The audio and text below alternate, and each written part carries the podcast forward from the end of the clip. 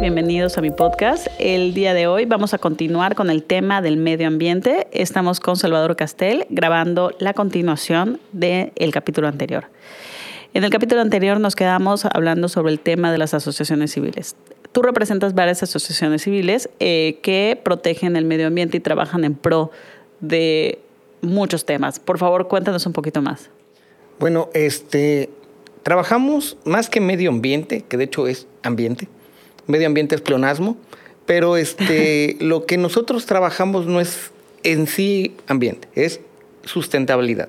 Ok. ¿Sí? La sustentabilidad es conservación ambiental con perpetuación de los este, patrimonios sociales y culturales y del otro lado que haya un este, una producto económico, ¿no? Que ahorita los nuevos este, diseños de sustentabilidad ya no están tan basados en la generación de una moneda, sino a veces hasta en el mismo trueque, ¿no? O sea, yo tengo gallinas, yo tengo huevos, yo tengo verdura y haces trueques y satisfaces tus necesidades básicas. ¿Ok?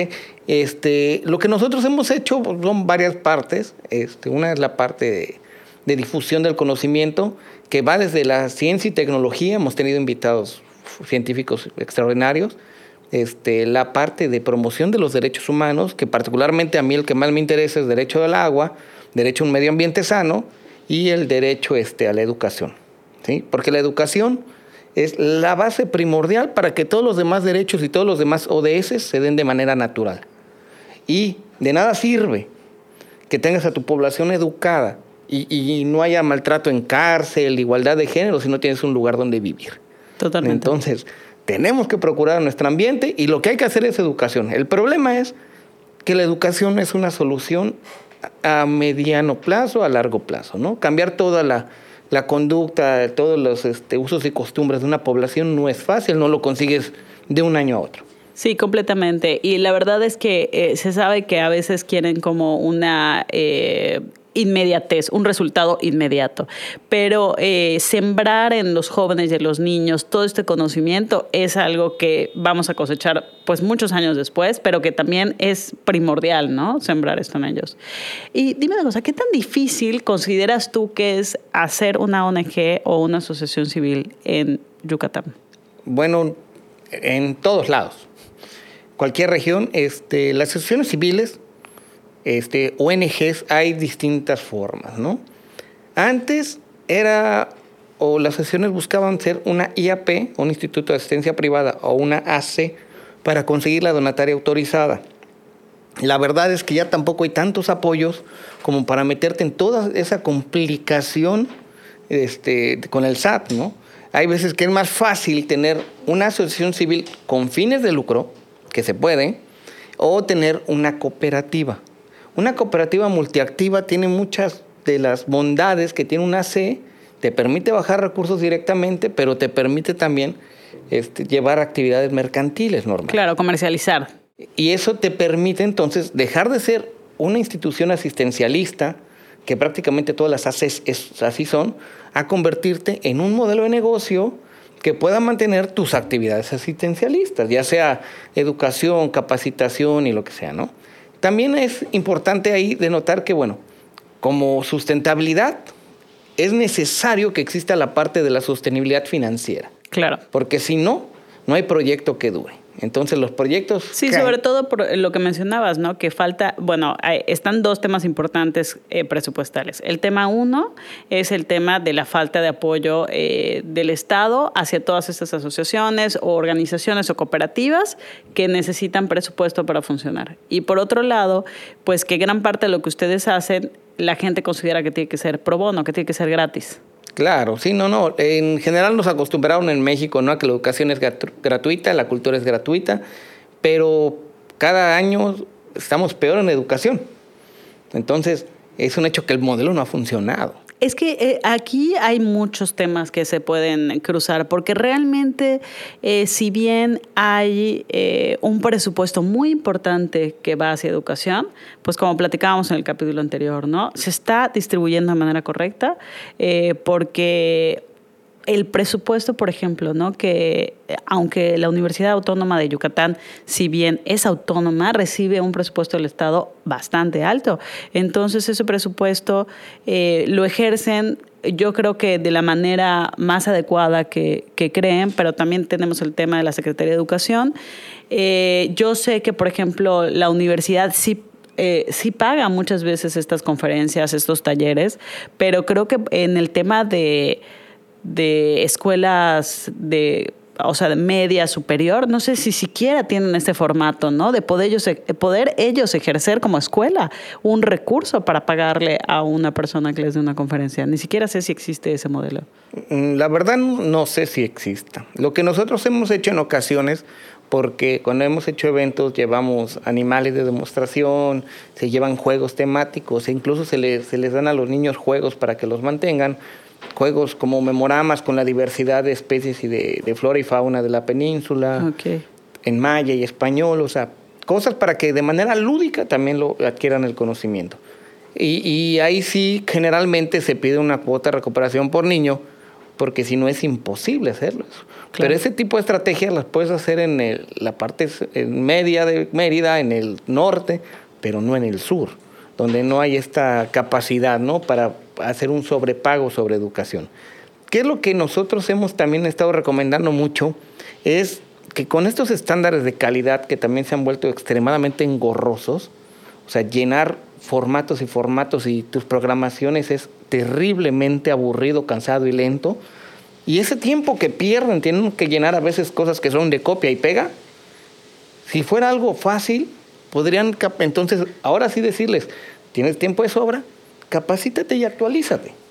Que es donde no ha, habido mucha capacitación y actualización. Estamos hablando de los maestros. De los profesores. Porque en este caso es a los primeros que hay que formar para que puedan formar a la nueva generación de pequeños, ¿no? Sí, es que, ¿sabes? O sea, hay muchas cosas que se pueden hacer con los niños, porque además ellos están ávidos de, experiencias lúdicas. Eh, yo creo que los niños, mientras más eh, trabajo Em, no tanto teórico, sino más bien práctico. Mientras más trabajo práctico, mejor aprenden las cosas. Creo que es súper importante eh, que los niños de manera práctica puedan aprender esto desde sus escuelas, que se asigne un presupuesto para que ellos puedan hacerlo, que tengan huertos dentro de la escuela, que eh, bien lo que dices, ¿no? Pues sabes que eh, todos estos talleres que se pueden dar no solamente a los niños, sino también a los maestros, para que ellos puedan en sus futuras clases seguir replicando este modelo de aprender sobre el medio ambiente, eh, sobre sustentabilidad, eh, sobre el manejo de la basura, sobre hacer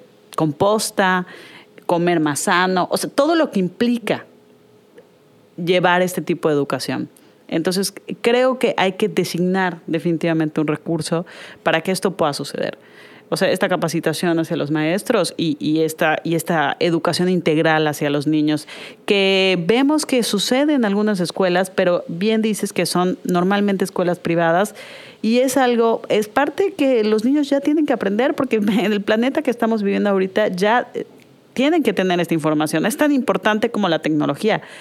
O sea, ya, ya, está, ya ahorita meten clases de computación y todo para que los niños estén y les dan inglés y también maya para que estén más preparados. Bueno, todo lo que tenga que ver con sustentabilidad es súper importante también ya estudiarlo. Sí, el, perdón, el programa educativo ahorita de los niños de primaria, por ejemplo, tienen esta materia de... Eh, no, no recuerdo ahora el nombre, pero tienen una materia en donde ven cosas del cuerpo humano, no sé qué, y tienen ahí como un capítulo de ambiente, punto y es todo, ¿no? Entonces, o sea, efectivamente, esto lo dan docentes que no. Pues, claro, que, que, ellos mismos no están, o sea, leen el texto y, no hay una. O sea, hay que ser sinceros, hay una sobreocupación escolar y hay muchos temas que pasan en, en, las escuelas públicas que generan una problemática para poder llevar a cabo este tipo de proyectos, pero si bien está eso, también que todas las escuelas cuenten con estos espacios verdes y que los maestros estén capacitados de manera integral para dar esta, esta información. Bueno, el nuevo modelo educativo este, que ya no se cambió, que fue el que puso Peña Nieto en el 2015, es, estipula que dentro de sus principios debe estar basado ya en la siguiente parte o la evolución de lo que son las competencias. Las competencias en un principio estuvieron mal argumentadas porque era una especie de buscar para qué sirves y tratar de armar equipos y obligaciones para ciertos atributos. Ahorita las competencias es un estructo, así un estructo donde se va construyendo el conocimiento en tres principios. Primero es el saber, que es la parte memorizada y el nivel más, bajo cognitivo del aprendizaje. ¿no? Después sigue el saber hacer, que ya es la capacidad de escribir, y después es el saber ser, que es donde ya hay un cambio conductual. Dependiendo del tipo de, de principio educativo que se esté transmitiendo, es que también viene el saber estar el saber estar es el hecho de también convivir y trabajar en equipo. Pero hay que ser sinceros. No todo se tiene que trabajar en equipo. Hay cosas que tú perfectamente agarras tu computadora, terminas tu parte que te toca y lo metes a una cadena de producción, ¿no? No necesitas estar interfiriendo información. Y, aparte de eso tenemos que hacer una, una analogía. Hay algo que se ha perdido mucho que los países de primer mundo, educacionalmente hablando, no, no económicamente, lo tienen, que es buscan potenciar en los pequeños la mejor versión de sí mismos. Esto lo hacen bajo el aprendizaje por descubrimiento o las epifanías, que que, ellos solo hagan el descubrimiento. Y una vez que hay un aprendizaje de este tipo, se vuelve aprendizaje significativo. Claro. Un aprendizaje significativo se acumula y se queda ahí en, en, la parte, porque tú lo descubriste, no te lo transmitieron.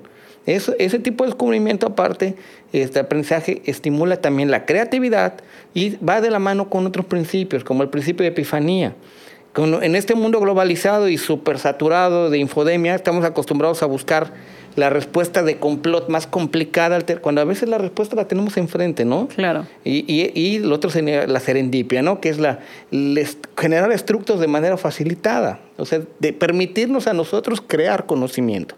Esto es lo que, hacia donde estaban yendo estos modelos educativos. Nos metió este, la pandemia, pero bueno, esta ha sido también un momento donde lo han dicho muchos profesores, en vez de haber metido a clases virtuales a todos, debemos de haber mandado a todos los profesores tres, seis meses a capacitarse, a invertir en las, en las plataformas y, y sobre todo el atender la brecha digital de los que no tienen acceso a un celular o una televisión, que ni siquiera tienen luz a veces, ¿no? Eh, sí, es que eh, creo que esto que pasó es básicamente eso, amplió una brecha y se vio claramente que hoy por hoy, hoy, la educación no es gratuita. No, no es gratuita. O sea, eh, eh, ahorita si no tienes acceso al, a un equipo de cómputo, si no tienes acceso a internet, si no tienes acceso a una televisión que pueda recibir, además porque tiene que ser un modelo medianamente nuevo, este, una señal, este, y atención, y además gente que te pueda, porque esto es un acompañamiento familiar, o sea que tendrías que tener cuando menos a una persona, y que sabemos que muchos niños, que ambos padres están trabajando, pues no tienen acceso a eso, ¿no? Este, entonces, la educación hoy por hoy, hay que, hay que ver eh, justo estuvimos, estuvimos hablando con dos maestras con mucha experiencia sobre cómo íbamos a hacer un poco para ir regresando a esto. Hoy, hoy particularmente el día de hoy que estamos grabando este podcast, gran parte de los maestros de Yucatán están siendo vacunados. Eh, y me da muchísima alegría porque eso significa que pronto, yo esperaría el próximo curso escolar porque sé que ellos están como que todavía ya en exámenes y tienen todo este sistema, pero bueno, pronto la educación, eh, los niños van a poder regresar ¿no? a la escuela y si bien dices, esto nos tuvo que haber enseñado algo toda esta emergencia sanitaria nos tiene que haber dejado algo y la educación tiene que caminar hacia ese lado. Yo quisiera que fuera así. No veo por ningún lado que, esté pasando. Este, no ha habido adaptaciones reales, pero sí te puedo decir que nosotros sí lo hemos trabajado. El día de mañana, de hecho, en el, este, en el Congreso Internacional de Innovación Educativa, me toca dar una conferencia de ciencia aplicada a la innovación educativa. El objetivo es generar una especie de presentación. Estamos creando una plataforma donde cualquier académico va a poder entrar y ya está, van a estar alineadas para que las paletas de colores, la psicología del color, o sea, todas las herramientas de mercadotecnia, más las de neurolingüística, más las de logogenia, logopedia y pedagogía, estén alineadas para que podamos atender al número posible más grande de educandos va a tener estrategias para poder acceder a niños superdotados, este, con síndrome Down, Alperges, este... Neurodivergencias. De, un poquito de todo. Es imposible atender a todo, porque la universalidad es demasiado diversa, ¿no?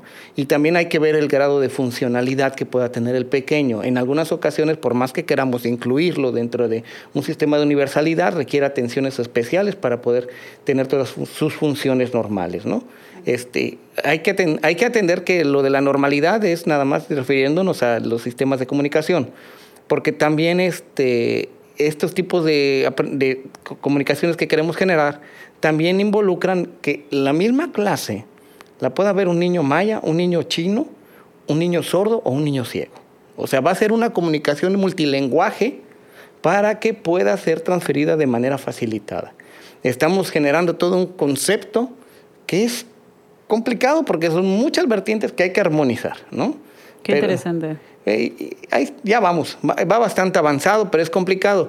Y es que uno de los problemas más grandes que hay, lo voy a decir, es que no es solo el atender a los grupos que segregamos. O sea, porque uno de los grandes problemas que hay a nivel políticas públicas y legislativas sí, completamente. es que son discriminativas. O sea, sacar una ley de acceso a la mujer a, la vida libre de violencia es discriminativa con el hombre. Debería ser una ley donde todos tengamos una vida libre de violencia, es un derecho humano. Y lo mismo es crear una feria del empleo para personas con discapacidad. En el momento que te los catalogaste bajo una cualidad que tú declaraste mala, ya está siendo discriminativo. Lo que hay que hacer es más bien tener un mecanismo, filtros para medir sus capacidades, cualidades, aptitudes y actitudes y contratar al mejor personal sin tomar en cuenta si es hombre, mujer, si tiene una discapacidad, si tiene una identidad de género distinto. O sea, simplemente ver cuál es el potencial real que tiene por el simple hecho de ser un humano que puede ejercer una función. ¿sí? Y con esto entonces tendríamos a los mejores operadores en cada lugar.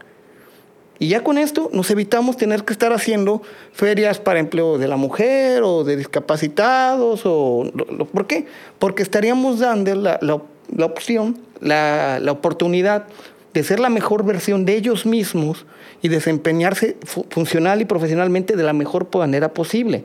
Esto nosotros lo llamamos inclusión positivista o este, dentro de lo que llamamos sustentabilidad disruptiva. Hay que dejar de hacer las cosas como las hacemos y hay que ser este, así, amplios. Porque también tenemos ahí dos, dos, dos este, una definición y un proyecto.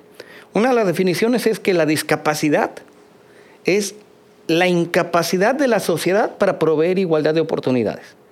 Si nosotros hubiéramos planeado para atender a la diversidad, tendríamos banquetas anchas, tendrían la guía para que los ciegos pudieran ir por ahí, los sí, claro. auditivos. Y, eh, obviamente todas las dependencias de gobierno estarían eh, personal capacitado, eh, toda la seguridad pública sería gente capacitada para atender a cualquier persona. Están obligados por ley. Pero es que no sucede, esa es la realidad. Están obligados por ley. O sea, si llega una persona, no sé, a un centro cultural, a un museo y es una persona que tiene deficiencia auditiva o es una una persona que está... Eh, ¿Cuántos edificios públicos? Ni siquiera, o sea, ¿qué creen que con la rampita ya son incluyentes? ¿No? O sea, que ya resolvieron el problema. Claro. Y es que, mira, ahí vamos a, otro punto. La educación es la parte primordial para mí de la parte social de la sustentabilidad, ¿no? Que genera una, eh, una parte de, de, la riqueza, que es otra de las cosas, cuando estaba yo haciendo el doctorado en educación, que me deprimió mucho durante el doctorado.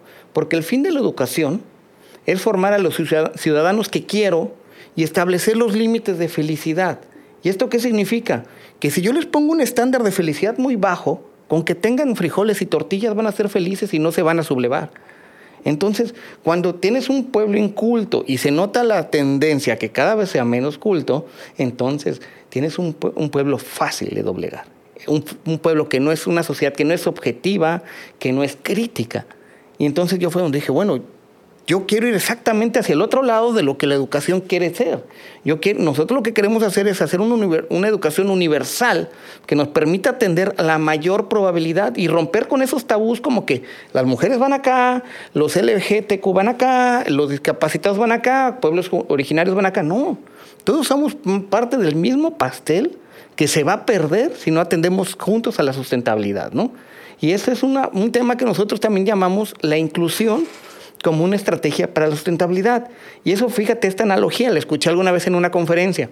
Estos grandes monopolios o estas grandes personas que generan gran cantidad de riqueza, es como un, organismo, como tu cuerpo, y si tuvieras un gran tumor, que empieza a chupar todos los recursos, toda la riqueza de tu cuerpo, ¿qué es lo que le va a pasar al resto? Va a empezar a decaer, a decaer, a decaer. Y eso es lo que pasa con los sistemas económicos que tenemos.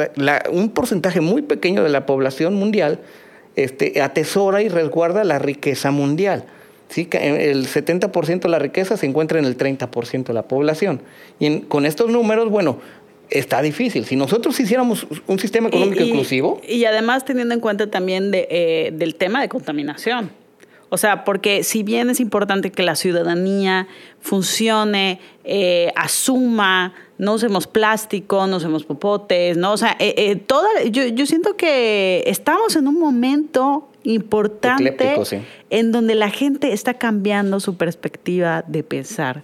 Ahorita la gente está siendo está yendo hacia un lado mucho más ético. Quiero pensar. Y, precisamente sobre ese tema, sobre ese punto de que las personas, muchas personas ya están eh, eh, cayendo en cuenta ¿no? de algo que era obvio, que teníamos, justo lo que decía Salvador, somos todos, ajá, todos somos parte del mismo pastel que al final de cuentas se va a acabar si no hacemos algo o dirigimos nuestras acciones hacia la sustentabilidad.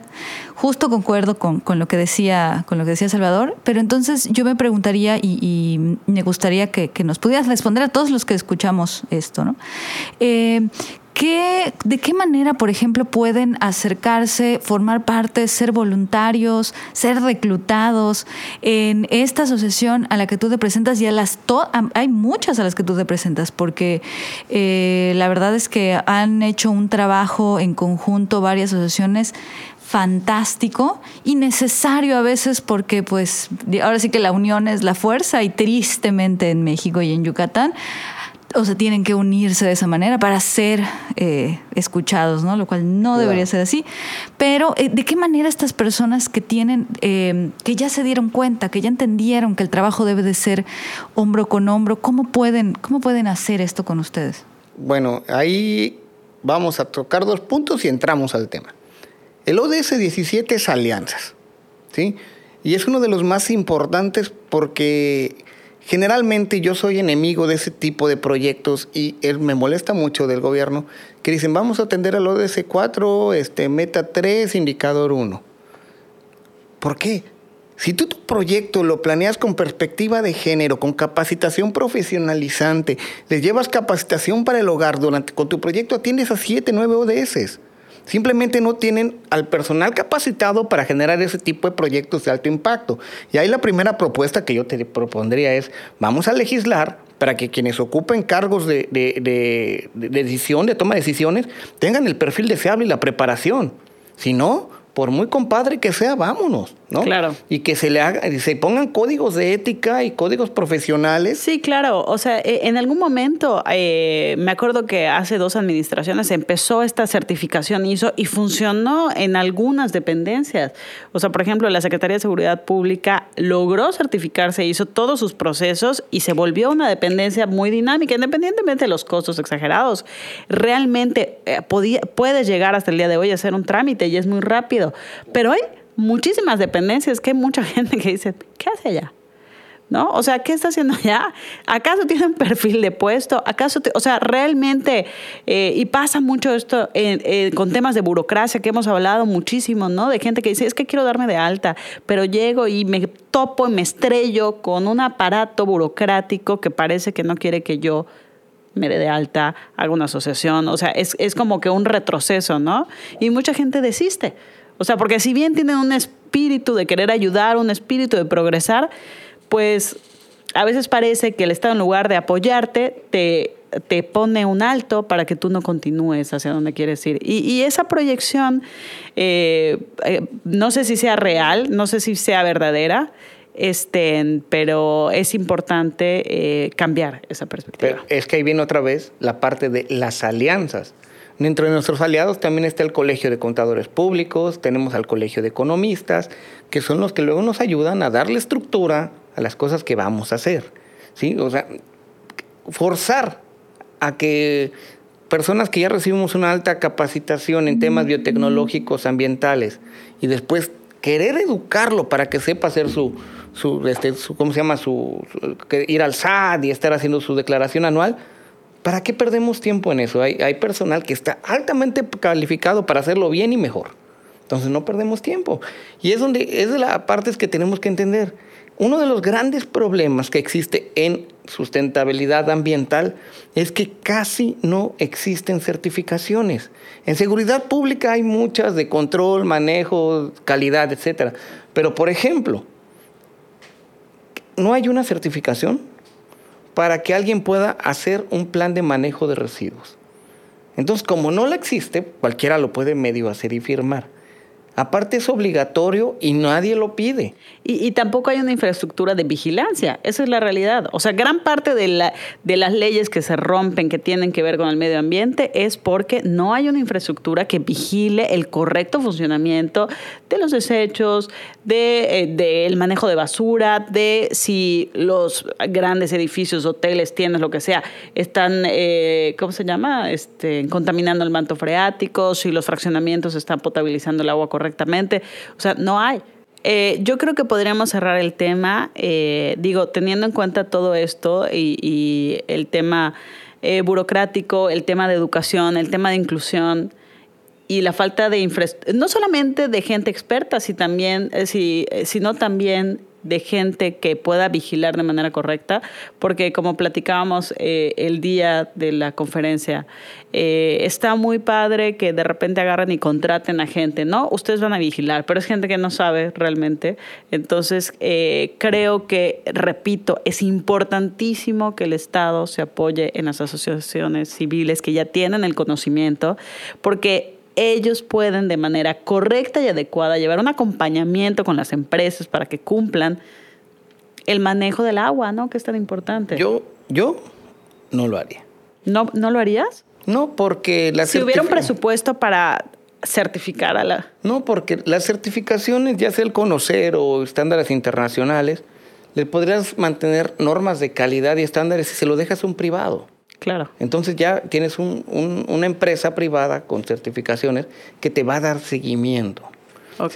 Entonces, este, porque si lo dejas al gobierno, pues como que la experiencia nos ha dicho que probablemente se pierda la certidumbre de la certificación. ¿no? Además, todas las certificaciones como los ISOs o de la norma del conocer son externas al gobierno. No, completamente. O sea, eh, no, no, no. Obviamente tendría que ser una, eh, ¿cómo se, una capacitación externa. A lo que me refiero es que las acepte que las acepte, que las haga y que en caso de necesitar, es que se, sabe, ¿no? O sea, eh, mira, por ejemplo, secretario de Desarrollo Urbano, secretario de eh, Medio Ambiente. Eh, bueno, que el experto, que la cabeza es experto, no significa que todos los que estén a su alrededor ni que tenga una infraestructura para poder llevar a cabo una correcta revisión. Es muy poca gente, es muy poco presupuesto hasta para la misma dependencia.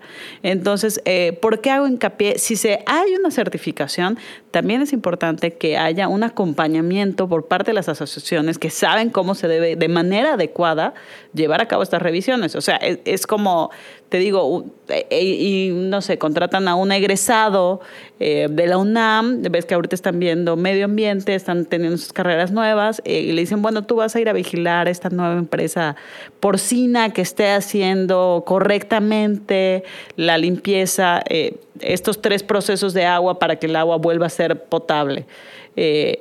¿Tú crees que va a estar capacitado para llevar a cabo esa revisión? Bueno, las ventajas de los procesos de certificación profesionalizante es que te hacen tu revisión de entrada, de salida, y si no cumples los mínimos para tener la certificación, pues no te la dan. Y aparte al año o a los dos años, dependiendo de la certificación, pues la tienes que actualizarte y volver a hacer el examen. Entonces, en el momento que tú dejas de tener la capacidad, la competencia o las ganas, pues se va para afuera.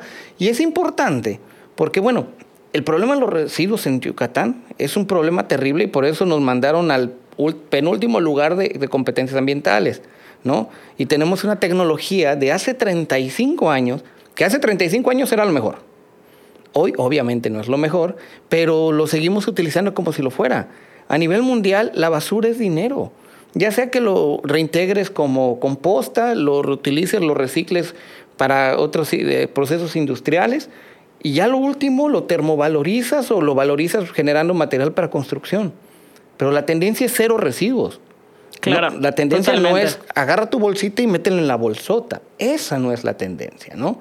Entonces, yo creo que esa es otra de las partes de los puntos abandonados en general en Yucatán. Sí, completamente. Bueno, en la península. Sí, completamente, porque además eso es algo que vemos, o sea, estamos muy cerca de la costa y vemos que es algo que se ha reflejado mucho en muchas playas contaminadas, en vacacionistas que abandonan su basura en medio de, la, eh, de los manglares, o sea, vemos una falta de cultura también, ¿no? De la ciudadanía. Yo me acuerdo que hace un tiempo intentaron implementar este proceso, pero era muy gracioso porque uno dividía la basura, ¿no? Y la ponías hasta la bolsa verde y la bolsa, porque si no, no se llevaban ya tu basura. Y a, a mí me gustó que hicieran eso. Yo, eh, bueno, mi mamá a mí siempre me educó a tener composta y siempre se ha dividido la basura en mi casa. Entonces, bueno, eso es algo que se hace, ¿no?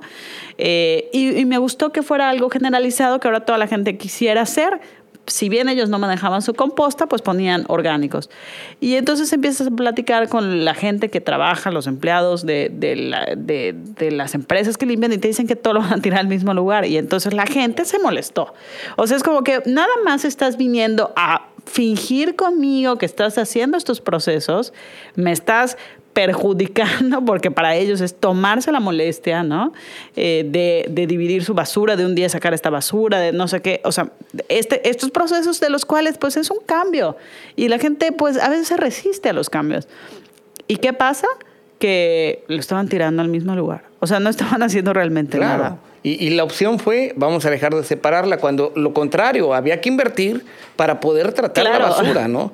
Pero este, este es un proceso de que, bueno, ¿qué es lo que hay que hacer? Privatiza el manejo de basura.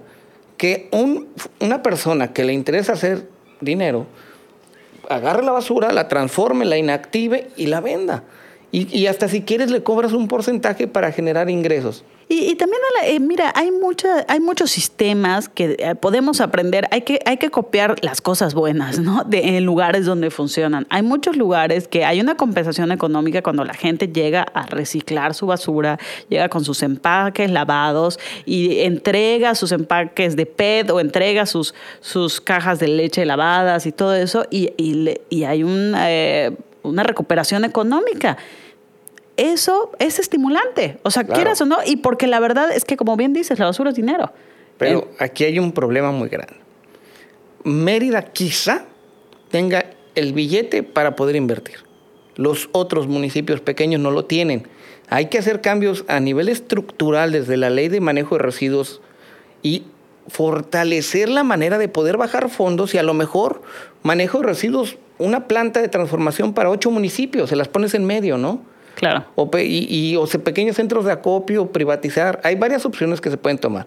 Mérida quizás pueda, pero los demás municipios no pueden. Entonces hay, hay que fortalecerlo y aunque el manejo de la basura es exclusivo de los Sí, municipios, sí. debe haber inversión estatal. Sí, porque realmente se, se eh, todavía se está, se hacen esas prácticas de quema de basura que sabemos que contaminan muchísimo y esta- Tiraderos a cielo abierto. Y exactamente, que eso es, eso es fatal y creo que hacer estas campañas de, de composta funcionarían muy bien porque hay terreno, hay espacio, sobre todo en los municipios. Pero bueno, nos hemos extendido un poco, agradecemos a todos ustedes que nos hayan acompañado, te agradezco muchísimo que hayas venido y que me hayas dedicado este tiempo para ilustrarme un poco sobre el tema eh, tan importante de la susten- sustentabilidad. Muchísimas gracias y cuando gusten, este, aquí estamos. Eh, te- eh, pero te aseguro que vamos a seguir consultándote. Muchas gracias. Hasta luego. Hasta luego.